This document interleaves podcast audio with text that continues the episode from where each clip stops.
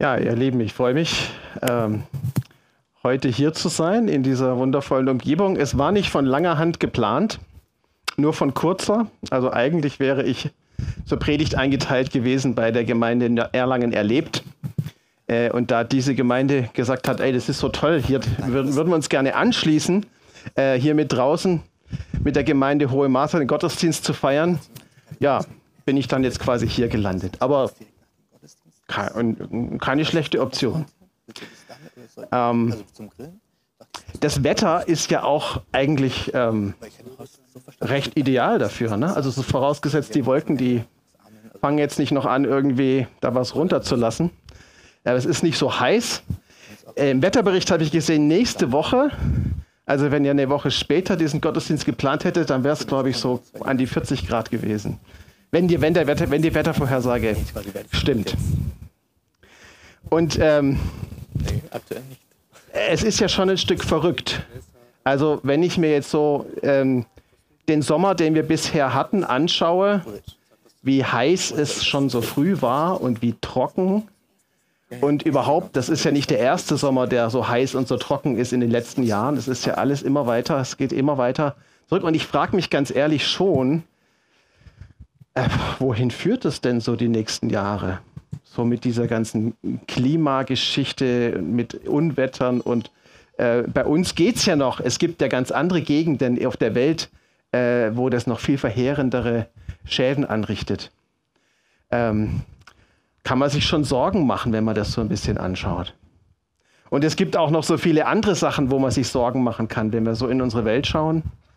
Ähm, gar nicht weit von uns in der Ukraine, was da los ist. Manche Menschen machen sich Sorgen, ob das nicht doch irgendwann auch auf Europa noch weiter übergreift. Ähm, Corona-Krise, Affenpocken, Schweinepest, was weiß ich, was noch kommt. Ja? Katzengrippe, keine Ahnung. Ähm, also es gibt so viele Dinge in unserer Welt, die unsicher sind. So viele Dinge, wo man eigentlich sagen könnte, oh, weil ich würde mich am liebsten verkriechen. Und ich möchte mit euch heute ähm, darüber nachdenken, über diese Frage, wie können wir in einer unsicheren Welt, die beängstigend ist, wie können wir da guten Mutes leben? Gibt es was, was einen Unterschied machen kann? in der ganzen Unsicherheit in dieser Welt. Und ich möchte mit euch eine, eine, eine Geschichte aus der Bibel lesen. Es ist die gleiche Geschichte, die äh, wir bei den Kindern quasi auch schon ähm, erzählt haben. Ähm, und die möchte ich mit euch an dieser ähm, Stelle lesen. Das ist in Johannes Kapitel 20 von Vers 19 bis 23. Johannes 20, 19 bis 23. Am Abend aber dieses ersten Tages der Woche, da die Jünger versammelt und die Türen verschlossen waren aus Furcht vor den Juden, kam Jesus und trat mitten unter sie und spricht zu ihnen, Friede sei mit euch. Und als er das gesagt hatte, zeigte er ihnen die Hände und seine Seite. Da wurden die Jünger froh, dass sie den Herrn sahen. Da sprach Jesus abermals zu ihnen, Friede sei mit euch. Wie mich der Vater gesandt hat, so sende ich euch. Und als er das gesagt hatte, blies er sie an und spricht zu ihnen, nehmt hin den Heiligen Geist. Welchen ihr die Sünden erlasst, denen sind sie erlassen. Welchen ihr sie behaltet, denen sind sie behalten. Jetzt haben wir ja diese Szene, ne? wir haben sie vorhin mit den Kindern schon mal so ein bisschen durchdacht. Da sitzt eine Gruppe von, ähm, äh, von Menschen, die vorher mit Jesus unterwegs waren, sitzt da in einem abgeschlossenen Raum, haben sich verriegelt und verrangelt, verrammelt und sie haben Angst. Da steht da, sie haben sich eingeschlossen aus Furcht. Und ich glaube, mit dem Gefühl der Furcht, da können wir alle irgendwo äh, was anfangen. Ich glaube, jeder von uns hatte schon mal irgendwo Angst oder hat vielleicht auch aktuell vor bestimmten Dingen Angst. Jetzt ist es ja so, Angst ist ja normalerweise etwas, was im Kopf entsteht. Angst ist sozusagen eine Imagination. Also wir stellen uns vor, das und das könnte passieren und das löst Angst in uns aus. Aber ob das wirklich passiert, wissen wir oft gar nicht. Ne? Also wir, wir, rechnen, wir rechnen unsere vergangenen Erfahrungen so hoch und dann entsteht eine Angst. Ja, also wenn ich zum Beispiel von dem Hund mal gebissen worden bin, ja, dann habe ich dieses Empfinden immer noch im Kopf. Ja, ähm, und äh, selbst wenn da so ein kleines Hündchen ankommt, ähm, äh, dann, dann ist bei manchen Menschen so, dann haben sie Angst. Ja, da kannst du ihnen noch so sehr erklären, der hat noch nie jemand gebissen und der, äh, das Maul wäre vielleicht gar nicht groß genug, um dein Bein zu umfassen, was auch immer. Ja, die Angst ist da. Sie entsteht im Kopf weil wir bestimmte Erfahrungen gemacht haben oder weil bestimmte Dinge bei uns als Kopfkino ablaufen. Und so haben manche Menschen vor ganz realen Dingen Angst, vor denen es auch wichtig ist, Angst zu haben. Es, Angst hat ja auch eine Schutzfunktion. Ne? Wenn man nicht Angst hätte, von irgendwo tief runter zu stürzen, dann würde man sie vielleicht gar nicht festhalten, wenn es drauf ankommt. Äh, oder wenn man nicht Angst hätte, äh, auf der Autobahn, wenn man darüber läuft, vor großen Autos überfahren zu werden, würde man da vielleicht die Autobahn überqueren, was auch immer. Angst hat eine Schutzfunktion. Aber manchmal haben wir auch Angst vor Dingen, die gar nicht so rational sind. Und es gibt gar nicht so wenige Menschen, die mit Angststörungen zu tun haben. Die haben zum Beispiel, gibt es Menschen, die haben Angst vor offenen Plätzen. Also wenn man hier so offen, offen ist, haben, haben die Angst. Warum auch immer, wissen sie vielleicht selber nicht.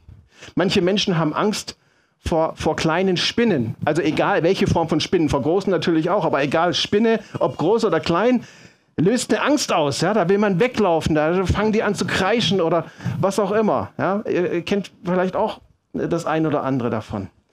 Angst entsteht im Kopf. Und es ist ja auch so, ich, ähm, ich habe die letzten zwei Jahre eine eine Weiterbildung gemacht im Bereich ähm, systemische Organisationsentwicklung, systemische Beratung. Und äh, da beschäftigt man sich mit, mit, so bestimmten Abläufen, auch wie, wie, wie, wie menschliche Systeme funktionieren. Und eine Sache, die mir da wieder so erneut bewusst geworden ist, ist, dass Menschen eine bestimmte Situation unterschiedlich erleben können. Also die gleiche Situation kann für den einen was ganz Spannendes sein, ja, also irgendwas Abenteuerliches zum Beispiel. Ne? Bungee Jumping. Ja? Jemand macht einen Bungee-Sprung, findet das total toll, diesen Adrenalinkick. Und eine andere Person würde eher sterben, bevor sie da sowas macht. Ja? Eine und dieselbe Situation erleben wir ganz unterschiedlich. Und das kommt daher, worauf wir unsere Aufmerksamkeit richten. Richtet man die Aufmerksamkeit auf das, was irgendwo Spaß macht, was einen herausfordert, oder auf das, was passieren könnte zum Beispiel. Ähm, meine Frau und ich, wir haben ja ähm, ein paar Kinder. Unsere jüngste, die jüngste ist acht inzwischen, ist jetzt äh, da. Und äh, ich fand es immer spannend zu beobachten, ähm, wenn, wenn die so klein sind, dann müssen die ja oft mal so bestimmte Impfungen kriegen. Und ich habe festgestellt, bei unseren Kindern war das so, wenn sie noch ganz klein waren, war die Impfung eigentlich kein großes Problem. Ja, die haben gar nicht gecheckt, was da eigentlich sein soll. Hat die, äh, die Ärztin mal so ein bisschen Tüdelüt gemacht, dann kam kurz zwei Peaks, haben sie kurz gezuckt, dann war es wieder okay. Ja. Wo sie dann größer geworden sind, da haben sie gewusst, oh, sie werden geimpft. Und da kommt eine Nadel. Und die wird da reingesteckt und die piekst da rein in mein Fleisch. Und dann wird irgendwas reingespritzt. Und, und da war unser, unser ähm, Joshua, das ist inzwischen, der ist jetzt inzwischen 19, äh, kann ich mich noch so, super daran erinnern, weil es so eindrücklich war, der hat Zeta und Mordio geschrien vor der Impfung. Da war er drei, glaube ich. Ja? Zeta und Mordio. Und wollte sich nicht impfen lassen. Und dann hat die Ärztin so mit, wir mit Festhalten und so, hat ihm dann doch die Spritze reingedrückt und hat weitergeschrien. Die Ärztin hat ihm dann Gummibärchen angeboten als Trost. Der hat die Gummibärchen genommen, hat sie hinterhergeschmissen. Ja? Warum ist es so ein Unterschied? Weil er sich darauf fokussiert hat. Ja? diese Vorstellung, Spritze, Nadel in meinen Arm. Wie wir etwas erleben, hat damit zu tun, wie wir unsere Aufmerksamkeit fokussieren. Interessanterweise gibt es einen Spruch oder gab es einen Spruch unter ähm, den frühen Christen, den Christen des ersten Jahrhunderts. Der Spruch findet sich so nicht in der Bibel, aber in den frühen Schriften ähm, der, der frühen Kirche findet sich dieser Spruch immer wieder an ganz vielen Stellen. Und dieser Spruch lautet, ähm, deine Energie folgt deiner Aufmerksamkeit, darum bewahre dein Herz. Deine Energie folgt deiner Aufmerksamkeit, darum bewahre dein Herz. Und damit haben sie gemeint, das, worauf du deine Gedanken richtest, womit du dich beschäftigst, das gibt dir entweder gibt es dir Energie oder es raubt dir Energie. Und darum bewahre dein Herz heißt, darum halte dich mit deinem Herzen an Jesus Christus. Ja? Er gibt dir Energie, er gibt dir Kraft, er tröstet dich vor deiner, von deiner Traurigkeit, von deiner Angst und so weiter. Fokussier dich nicht auf all die Dinge, die um dich herum laufen. Und in den ersten Jahrhunderten war das Christsein gar keine einfache Sache. Da gab es sehr viel Verfolgung. Und neben den Verfolgungen gab es auch noch Seuchen und was auch immer alles, Pandemien, alles Mögliche. Es war, die haben auch in einer höchst unsicheren Welt gelebt. Man konnte sich auf ganz viele Dinge fokussieren, die ähm, schrecklich waren. Deine Energie folgt deiner Aufmerksamkeit. Darum bewahre dein Herz. Und es hat tatsächlich einen Einfluss auf uns, womit wir uns beschäftigen, worauf wir unsere Aufmerksamkeit richten. Man hat zum Beispiel Versuche gemacht mit Studenten. Ähm, die, die Gruppe von Studenten, oder beziehungsweise man hat sie in zwei Gruppen eingeteilt. Die eine Gruppe von Studenten, ähm, die haben die Aufgabe bekommen, sie sollten Sätze bilden mit bestimmten Begriffen. Und die Begriffe für diese Gruppe ähm, das waren alles Begriffe, die so ein bisschen ähm, schwerfällig waren. Ja, also äh, Falten, Grau, Krückstock äh, und so weiter. Ja, mit solchen Begriffen sollten sie Sätze bilden. Und die andere Gruppe von Studenten, die haben so Begriffe bekommen, die so, so jung dynamisch waren, ne? kraftvoll und schnell und energiegeladen und so weiter. Und damit sollten sie Sätze bilden.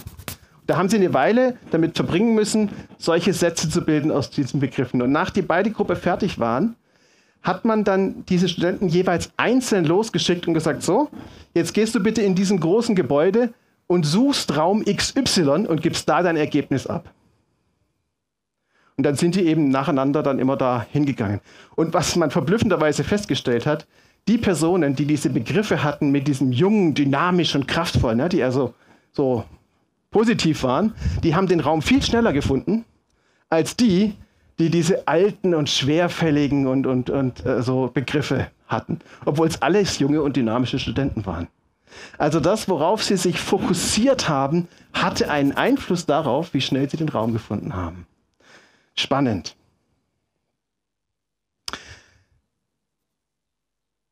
Wenn wir jetzt auf diesen Bibeltext schauen, den wir gelesen haben, die Angst der Jünger, natürlich ist eine berechtigte Angst, begründete Angst. Und doch ist eine Angst, die in ihrem Kopf entstanden ist zunächst mal. Sie haben sich vorgestellt, wir sind die Nächsten. Wir sind die Freunde von Jesus. Und deshalb sind wir als nächstes dran. Wir müssen uns verstecken, einsperren. Fachleute sprechen auch von einer Problemtrance. Man ist so mit dem auf das Problem ausgerichtet, dass man nichts anderes denken kann. Man sieht nur das Problem, man sieht nur die Schwierigkeiten, man sieht nur das, was einem Angst macht, nur das, was schiefgelaufen ist. Problem draus. Aber auf einmal ändert sich alles in dieser Geschichte. Plötzlich. Da ist auf einmal Jesus mitten im Raum und er sagt, Friede sei mit euch. Und dann kommt das, ja, sie fassen ihn an, sie schauen sich die Hände an, sie fassen in die Seite. Und dann wird gesagt, da wurden die Jünger froh. Auf einmal ändert sich alles, weil sie auf einmal wissen, Jesus ist da. Die Gefahr um sie herum war immer noch real. Aber sie haben gewusst, Jesus lebt und er ist da und er spricht uns seinen Frieden zu. Ich habe die Kinder vorhin aufgefordert, ein Experiment zu machen, wenn sie mal Angst haben. Und ich möchte euch einladen, das auch mal auszuprobieren. Wenn es etwas gibt, was euch Sorgen macht, was euch Angst macht, wo ihr unsicher seid, was euch niederdrückt, dann probiert das doch mal aus. Schließt mal die Augen. Ihr könnt euch auch in diese Szene hineinversetzen, wie die Jünger sind. Schließt dann mal die Augen und dann stellt euch vor, dass Jesus bei euch ist, dass er euch begegnet, dass er zu euch sagt, du brauchst keine Angst haben. Friede sei mit dir. Ich bin dabei. Egal, was dir passiert in deinem Leben, egal, was du durchmachst, das kenne ich alles. Ich kenne sogar den Tod. Ich kenne Angst. Ich kenne Schmerz. Ich bin bei dir. Das heißt, den Fokus mal bewusst woanders hinzulenken. Wenn man Angst hat, wenn man Sorgen hat, wenn, sein, wenn man traurig ist, wenn man Schmerzen erlebt, dann fokussiert man sich normalerweise genau darauf. Und hier bewusst zu versuchen, den Fokus auf Jesus zu legen, der sagt, Friede sei mit dir.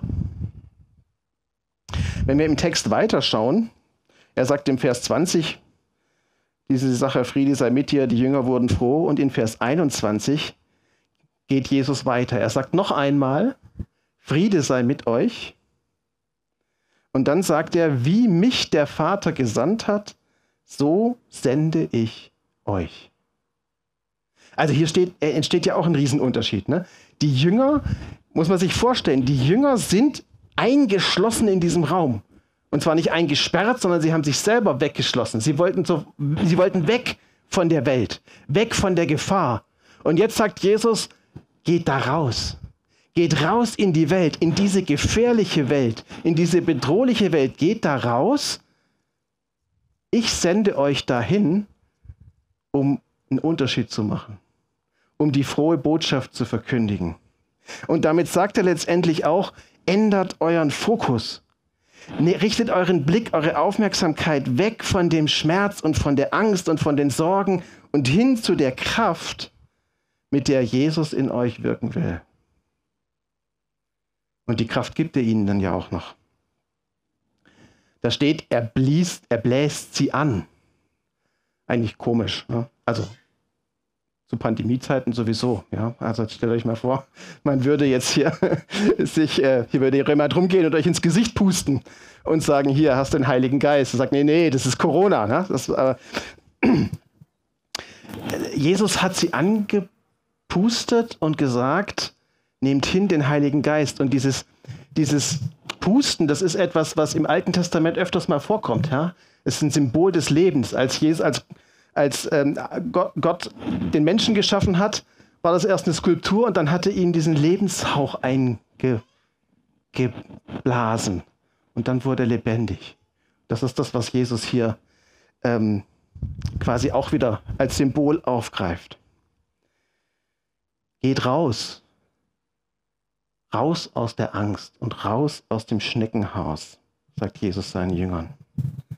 Und jetzt geht es noch ein Stück weiter, wenn wir in diesen Text schauen. Vers 23 ist eigentlich was ganz Seltsames, was da steht. Da sagt Jesus, welchen ihr die Sünden erlasst, denen sind sie erlassen. Und welchen ihr sie behaltet, denen sind sie behalten. Komisch. Ziemlich katholisch der Text. Ne? Also könnte man sagen, das ist sowieso ein, das ist so, so die, die Priesterautorität. Ne? Wenn jemand sagt, so, du musst zu mir kommen ähm, und mir deine Sünden bekennen und dann sage ich dir, okay, jetzt, jetzt sind sie weg. Ja? So wurde das zum Teil verstanden. Ähm, interessant ist, dass in fast allen Bibelübersetzungen das so übersetzt ist, wie es hier steht, so ähnlich zumindest. Ja, welchen ihr die Sünden erlasst, denen sind sie erlassen und welchen ihr sie behaltet, denen sind sie behalten. Spannend ist aber, dass das vom Griechischen her gar nicht so übersetzt werden müsste. Ähm, denn dieses Wort sie, also welchen ihr die Sünden erlasst, äh, oder welchen, wenn ihr die Sünden behaltet, denen sind sie behalten. Das sie steht gar nicht im Text drin. Also steht eigentlich nur, welchen ihr die Sünden haltet, die sind gehalten. Die sind halten. Da kommt dieses Wort vor, im Griechischen heißt das Krateo. Krateo. Und das heißt so viel wie halten, umfassen, umarmen. Ihr kennt vielleicht diesen Text, ist auch eine Auferstehungsgeschichte, Matthäus 28, Vers 9. Da begegnet Jesus, ähm, der Auferstandene, begegnet, begegnet er drei Frauen. Und da wird gesagt, als sie ihn gesehen haben, dass sie ihn in, an seinen Füßen umfassen, umarmen. Da steht genau dieses Wort, Krateo. Man könnte diesen Satz, also diesen Vers auch genauso übersetzen, welchen ihr die Sünden ähm, erlasst, die sind, äh, oder welche ihr haltet, ich fange nochmal an, welchen ihr die Sünden erlasst, denen sind sie erlassen, und welche ihr Krateo halten, welche ihr haltet, die sind gehalten. Macht einen Unterschied. Es lenkt auch den Fokus auf was anderes hin. Wenn man meint, man ist was Besonderes, hat eine besondere Stellung, hat eine besondere Autorität von Jesus, wo richtet man den Fokus drauf hin? Auf sich selbst, auf die eigene Macht. Und jede Kirche steht auch in der Gefahr, den Fokus auf sich selbst und auf ihre eigenen Möglichkeiten, auf ihre eigene Macht zu richten. Und ich glaube, Jesus hat nicht diese Intention.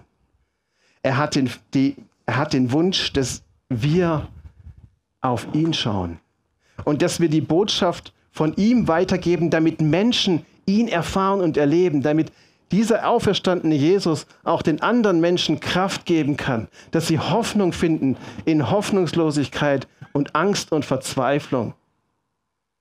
Das ist der Fokus. Und ich glaube, es macht einen Unterschied, worauf wir schauen als Gemeinde. Haben wir nur diesen internen Blick auf uns, auf Schwester Y, die mich neulich mal angefahren hat, oder auf Bruder X, der mich schon den dritten Sabbat nicht begrüßt hat, oder auf die harten Stühle, die endlich mal neue Polster vertragen könnten, was auch immer. Wir können uns fokussieren auf alles Mögliche. Jesus, der Auferstandene, fordert uns auf, richtet eure Aufmerksamkeit auf Jesus, auf seine Kraft, auf die Auferstehung, auf seinen Auftrag. Und es wird einen entscheidenden Unterschied in eurem Leben machen.